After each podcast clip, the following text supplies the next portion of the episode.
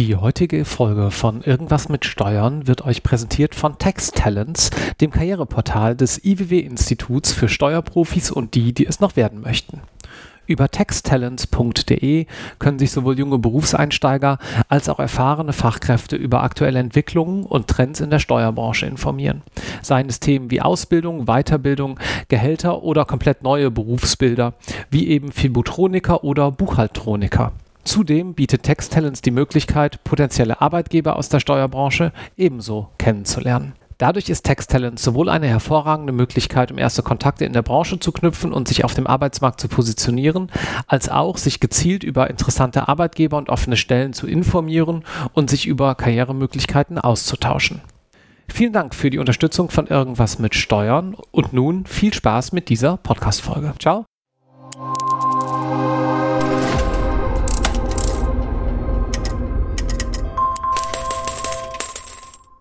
Herzlich willkommen zu einer neuen Episode Irgendwas mit Steuern. Mein Name ist noch immer Marc Ohrendorf und heute habe ich das große Vergnügen, mit Adeline Kuzinski sprechen zu dürfen. Hallo Adeline.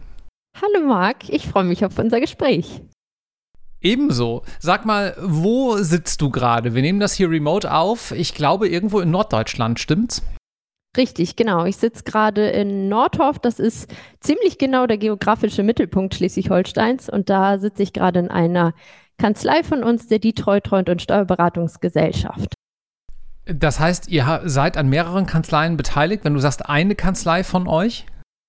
Ja, genau. Also ich bin an einer Gesellschaft beteiligt, hier in Nordorf in Schleswig-Holstein und an einer weiteren, etwas kleineren Kanzlei in Schwerin.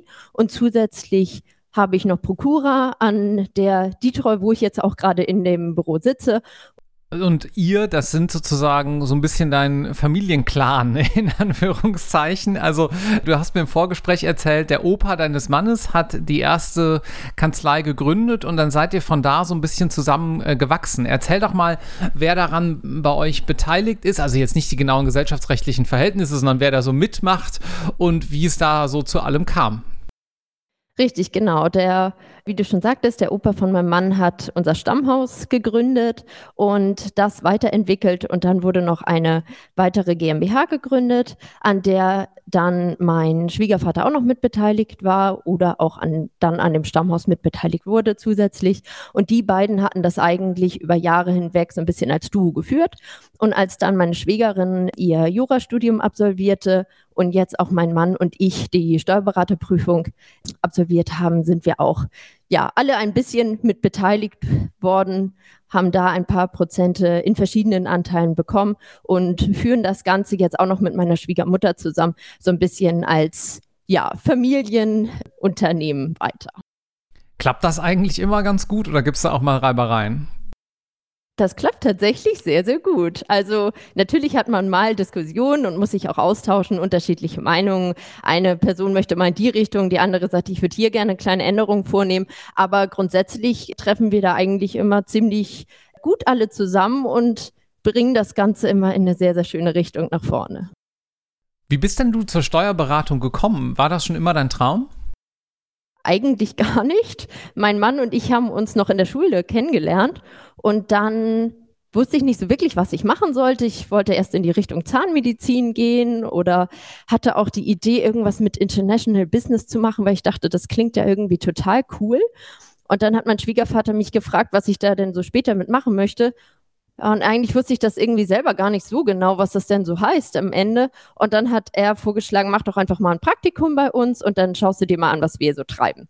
Und dann war ich eine Woche in der Kanzlei, habe mir das angeguckt und dachte, ach je, was machen die da eigentlich alle? Die sind ja völlig verrückt. Ich habe eine Woche lang nur von Zahlen geträumt und habe das Ganze aber im Nachhinein so ein bisschen Revue passieren lassen und natürlich auch durch Überzeugung dann der, der Familie von meinem Mann habe ich gedacht, okay, eigentlich ist das eine sehr schöne Perspektive. Warum eigentlich nicht? Und dann haben mein Mann und ich beschlossen, dass wir ja gemeinsam die Ausbildung starten. Wir sind dann nach Heide gegangen für vier Jahre, das war 2014 bis 2018. Und dort haben wir eine Ausbildung und ein Studium kombiniert. Das Ganze nennt sich Triales Modell. Und haben dann ja vorerst die Berufsschule besucht und dann am Ende waren wir an der Fachhochschule und haben einmal die Ausbildung zur Steuerfachangestellten, Steuerfachangestellten gemacht und noch nebenbei studiert. Okay, okay, okay. Das müssen wir ein bisschen auseinanderdröseln. Ich kenne das sozusagen aus dem Jurastudium, dass viele äh, sozusagen sich vielleicht auch kennenlernen, dann ein Paar sind und gemeinsam Examensvorbereitung machen. Und die ein oder andere Beziehung übersteht das nicht, muss man ganz klar sagen, weil das auch wirklich mhm. hart ist, alles zusammen zu verbringen und dann ist man gestresst und man hat vielleicht auch mal einen Rückschlag und dann überträgt man das auf die Beziehung. Der Teil hat offensichtlich geklappt. Ihr seid noch zusammen, ihr seid verheiratet. In die Ecke wollte ich sozusagen auch gar nicht genau hin. Aber ich würde gern wissen, sozusagen, gab es da nicht doch mal irgendwo den Moment, wo du gesagt hast, oh, das ist ja schon eine Herausforderung zusammen? Nein, überhaupt nicht. Also ganz nee, im Gegenteil. Das hat einfach geklappt. Ja, Im Gegenteil. Hat, ja, ja, richtig. Das hat von Anfang an richtig gut geklappt. Also die Sachen, die er besser konnte, die konnte ich vielleicht nicht so gut und andersrum. Also wir haben uns da eigentlich in jeglichen Punkten ziemlich ergänzt und sind dann ja auch noch den Weg weitergegangen und haben auch noch die Fortbildung zum Steuerberater gemacht. Und auch da sind wir komplett gemeinsam gewesen und haben ja auch die ganze Zeit schon zusammen gewohnt. Also es ist wirklich ein durchgängiges 24-7. Aber das war tatsächlich immer so, dass wir uns super gut unterstützt haben. Und ich muss auch sagen, ohne meinen Mann hätte ich das auch zum einen gar nicht angefangen und zum anderen auch niemals so durchgezogen und geschafft. Also da sind wir beide sehr, sehr froh, dass wir das gemeinsam alles so durchgemacht haben. Ja, und ihr habt einen super guten Test, weil ihr könnt euch dann ja relativ sicher sein, dass auch im Alltag zusammenarbeiten wahrscheinlich funktioniert. Also ich könnte mir jetzt gerade mit meiner Frau ehrlich gesagt nicht vorstellen, zusammenzuarbeiten, sie auch nicht, weil wir da auch komplett anders aufgestellt sind. Aber wenn ihr das schon so lange im, de facto ja zusammen auch gearbeitet habt in der Ausbildung, das ist ja auch Arbeit, wenngleich es Ausbildung heißt, dann könnt ihr euch ja ziemlich sicher sein, dass es funktioniert. Wir sitzen sogar zusammen in einem Büro. Also selbst da Nein. haben wir noch nicht mal eine Wand zwischen uns. Also er sitzt mir direkt gegenüber. Ähm, also ja, das ist tatsächlich einwandfrei. Also funktioniert okay. wirklich perfekt. Muss jede und jeder selber wissen, ob das sozusagen zum Nachahmen empfohlen ist, ist natürlich auch eine Typfrage, aber voll schön zu hören, dass das erstmal für euch funktioniert und dass das auch für wahrscheinlich viele andere auch funktioniert. Ich würde ganz gern nochmal auf einen Aspekt hinaus, den du gerade so gestreift hast. Wir haben ja auch viele, die hier zuhören und mit dem Gedanken spielen, ja, mache ich vielleicht irgendwas in Richtung Steuern, lasse ich mich da ausbilden. Kannst du noch mal so ein bisschen den Ausbildungsweg darlegen? Du hattest angesprochen, Ausbildung zur Fachangestellten, Bachelor, Fortbildung Steuerberater. Skizzier doch bitte noch mal so ein bisschen, wie das genau abläuft jeweils, wie viele Jahre das dauert und wo man da so die Weichen stellen kann. Also es gibt bis man die Steuerberaterprüfung absolviert, wenn das das Ziel ist, verschiedene Möglichkeiten. Man kann natürlich anfangen mit der ganz klassischen Ausbildung, dann entweder über drei Jahre oder die verkürzen. Bei mir war das jetzt so, dass es bei uns hier im Norden jetzt tatsächlich relativ einzigartig das triale Modell gibt. Ähm, Was bedeutet das? Das bedeutet, dass wir die Berufsschule absolviert haben, wirklich auch Berufsschulunterricht hatten. Dann haben wir die Ausbildungsprüfung gemacht und haben nebenbei studiert und auch noch praktisch gearbeitet. Bei einem okay. dualen hm. Modell ist es oftmals so, dass die Berufsschule wegfällt. Das heißt, man arbeitet zwar praktisch und macht das Studium, nimmt auch an der Ausbildungsprüfung am Ende teil, aber hat keinen laufenden Berufsschulunterricht. Und bei uns Verstehe. hatten wir wirklich diese drei Sachen, die ineinander gegriffen haben, hatten natürlich auch den Vorteil, dass einiges angerechnet wurde, dass wir dann im Studium nicht die Fächer doppelt belegen mussten. Aber da hatten wir wirklich diese, diese drei Gleise, die wir dann, auf denen wir unterwegs waren. Und ja, somit dann innerhalb von vier Jahren zwei Titel erlangt und das hat dann für uns die Möglichkeit geboten, dass wir die Wartezeit, die man absolvieren muss, bis man zugelassen wird zur Steuerberaterprüfung, dass wir die etwas verkürzen konnten. Weil die immer nur im Herbst ist und deswegen hat man da so ein bisschen Timing-Thema auch, oder? Richtig, genau. Und da mussten wir mit zwei Abschlüssen insgesamt zwei Jahre Berufserfahrung sammeln. Wenn man andere hm, Fortbildungen oder Karrierewege einschlägt, eine klassische Ausbildung oder die Weiterbildung zum Fachwirt, zur Fachwirtin, dann hat man gegebenenfalls noch eine etwas längere Wartezeit. Und bei uns waren es dann zwei Jahre. Wir haben uns tatsächlich noch etwas mehr Luft gelassen und bei uns waren es dann knapp drei Jahre, die wir tätig waren, damit wir mit der Prüfung im Herbst gut hinkommen und mit unserem Vollzeitkurs, den wir absolviert haben, zur Vorbereitung auf die Prüfung. Und dann, genau, sind wir 2018 mit dem der Ausbildung und dem Studium fertig geworden und konnten in 2021 in die Beraterprüfung starten. Wie sieht denn so eine Klausur im Steuerberaterexamen aus? Kannst du da den Zuhörenden mal so ein konkretes Beispiel geben, was man da bearbeiten muss? Also es sind insgesamt drei Tage, an denen man Klausuren schreibt, a sechs Stunden. Und es fängt an mit dem ersten Tag, da wird sehr viel Umsatzsteuer geprüft, Abgabenordnung und Erbschaft und Schenkungssteuer. Am zweiten Tag ist es dann ganz viel Ertragssteuer und am dritten Tag Bilanzierung. Und je nachdem hat jeder natürlich so ein paar Lieblingsthemen, Lieblingsfächer.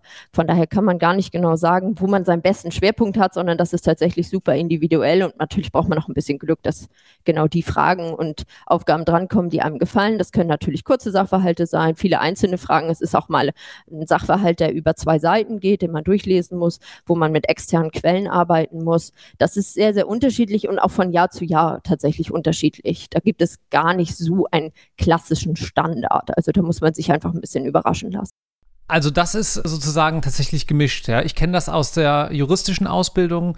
Da sind wir immer fallbasiert unterwegs und da hast du am Anfang dann vielleicht eine Seite Sachverhalt und ganz am Ende des Referendariats kann es auch mal so eine kleine Akte mit 9 bis 15 Seiten sein muss dann immer sozusagen einen Fall komplett bearbeiten. Aber was du gerade beschreibst, ist dann ja auch äh, wirklich gemischt. Also Multiple Choice nehme ich an, jetzt nicht, aber offene Fragen, schildern Sie mal A, B und C. Muss man sich das so vorstellen, dass das einfach unterschiedlich dann auch sein kann? Also Multiple Choice ist es nicht. Es sind schon einzelne Fragen, das auf jeden Fall. Aber es sind meistens Sachverhalte in der Umsatzsteuer. Es wird ein Unternehmer dargestellt und der hat eine Vermietung und Verpachtung, dann hat er einen kleinen Gewerbebetrieb oder ähnliches und da sind dann verschiedene Fälle zu. Dann hat er zum Beispiel Geschäftsbeziehungen ins Ausland, da muss man diesen mhm. Sachverhalt behandeln. Im nächsten Schritt hat er dann mit einem Kleinunternehmer Kontakt. Da, da, muss man dann sagen, gut, gibt es da irgendwelche Besonderheiten? Also so sind es verschiedene kleine Fälle, die man dann abarbeiten muss in diesem großen Ganzen, also für diesen einen Unternehmer. Und in der Ertragssteuer, da können es auch unterschiedliche Themen sein, dass man auch kleine Sachverhalte hat mit einer Person, die vielleicht im Ausland wohnt, hier nur beschränkt steuerpflichtig ist. Im nächsten Schritt muss man eine Körperschaft bewerten. Also da können es kleinere Fälle sein, die man dann einzeln bearbeiten muss. Okay. Was machst du jetzt heute? Bist du sozusagen operativ als Steuerberaterin tätig oder gehört da auch noch mehr dazu sozusagen? Momentan ist es tatsächlich so, dass ich eher wenige Mandantengespräche führe und Mandanten betreue. Ich mache sehr viel interne Organisation, zum einen intern für, für unsere eigenen Kanzleien auch die Jahresabschlüsse, aber auch wenn es hier tatsächlich an Personalorganisation oder Vertragswesen oder sowas geht. Das heißt, wenn ich unsere eigenen Unterlagen, unsere eigene Organisation mit, mit strukturiere und, und verändere, gerade auch natürlich großes Thema Digitalisierung. Da versucht man natürlich auch, sich umzustellen auf ein papierloses Büro. Und da bin ich im Moment sehr, sehr stark dabei, diese Dinge umzusetzen und da die, die ganze Firma und unsere auch Firmengruppe voranzubringen. Und ab und an nebenbei habe ich aber auch einige Fälle, die ich, die ich mache, sei es zum Beispiel ein, ein Erbschaftssteuerfall, den ich dann mal mit betreue oder auch einige Mitarbeiter, die dann Fragen stellen und sagen, du, ich habe hier das Problem, könnten wir darüber einmal sprechen, dass ich da dann so ein bisschen unterstützend und beratend zur Seite stehe. Das heißt, ihr seid sozusagen in Anführungszeichen auch Dienstleister, äh, wenngleich ihr natürlich daran beteiligt seid, für die Steuerberater in eurem, Net in eurem Netzwerk und nehmt denen so ein bisschen, ja, die ganzen Orga-Aufgaben auch ab. Kann man das so sagen? Ja, also wir nennen uns immer die, die K-Gruppe. Das ist ein Kanzleiverbund, wo wir mit mehreren Kanzleien ja zusammengeschlossen sind sozusagen oder einfach eine ja, eine partnerschaftliche Gruppe bilden, sag ich mal, durch einfach auch viele persönliche Kontakte, wie das entstanden ist, oder auch mein Schwiegervater, der an einigen mehreren Gesellschaften beteiligt ist. Und da ist es so, dass wir so ein bisschen von unserem, von Nordhof aus, von unserer Zentrale aus ein bisschen die organisatorischen Aufgaben übernehmen, von denen dann auch die anderen Büros profitieren können, damit die sich hauptsächlich auf die laufende Mandantenbetreuung konzentrieren können und dann sei es datenschutzrechtliches, was das Nachweisgesetz betrifft oder Hinweisgeberschutzgesetz, wo es jetzt gerade die Neuerung gibt, dass wir diese organisatorischen Dinge uns anschauen, gucken, wie können wir das umsetzen, was sind Schritte, die notwendig sind, was müssen wir einfliegen und da so ein bisschen dann auch für andere agieren oder auch gucken, was gibt es für neue Fortbildungsmaßnahmen? Ist das vielleicht für alle interessant? Können wir da vielleicht auch Konzepte aushandeln, dass unsere ganze K-Gruppe davon profitieren kann, wenn wir da, ich sag mal, so ein kleines Bundle sozusagen dann buchen können. Und das sind auch Dinge, die wir auch von hier, von unserem Stand aus sehr, sehr viel. Das heißt, der Steuerberater kann sich mehr auf seine eigentliche Arbeit konzentrieren. Richtig, genau. Je nachdem, wenn er natürlich möchte, ist es auch immer herzlich willkommen, dass, dass jeder auch seine Ideen mit einbringen kann. Das ist natürlich nicht so, dass wir da eine klare Linie vorgeben. Wenn jemand sagt, ich habe da äh, was ganz Tolles irgendwie jetzt entdeckt, wollen wir uns das nicht alle gemeinsam mal anschauen, dann sind wir da auch immer offen und freuen uns auch, wenn, wenn noch zusätzliche Impulse kommen. Aber wir haben auch ein, eine Art Konstrukt, eine Art kleines Gerüst, mit dem wir ja, eine, eine Kanzlei unterstützen können, wo dann das genauso vorgesehen ist, dass dann die, die weiteren Partner und Inhaber sich auf ihre laufende Beratungstätigkeiten, Buchhaltung, Jahresabschlüsse, Löhne und so konzentrieren.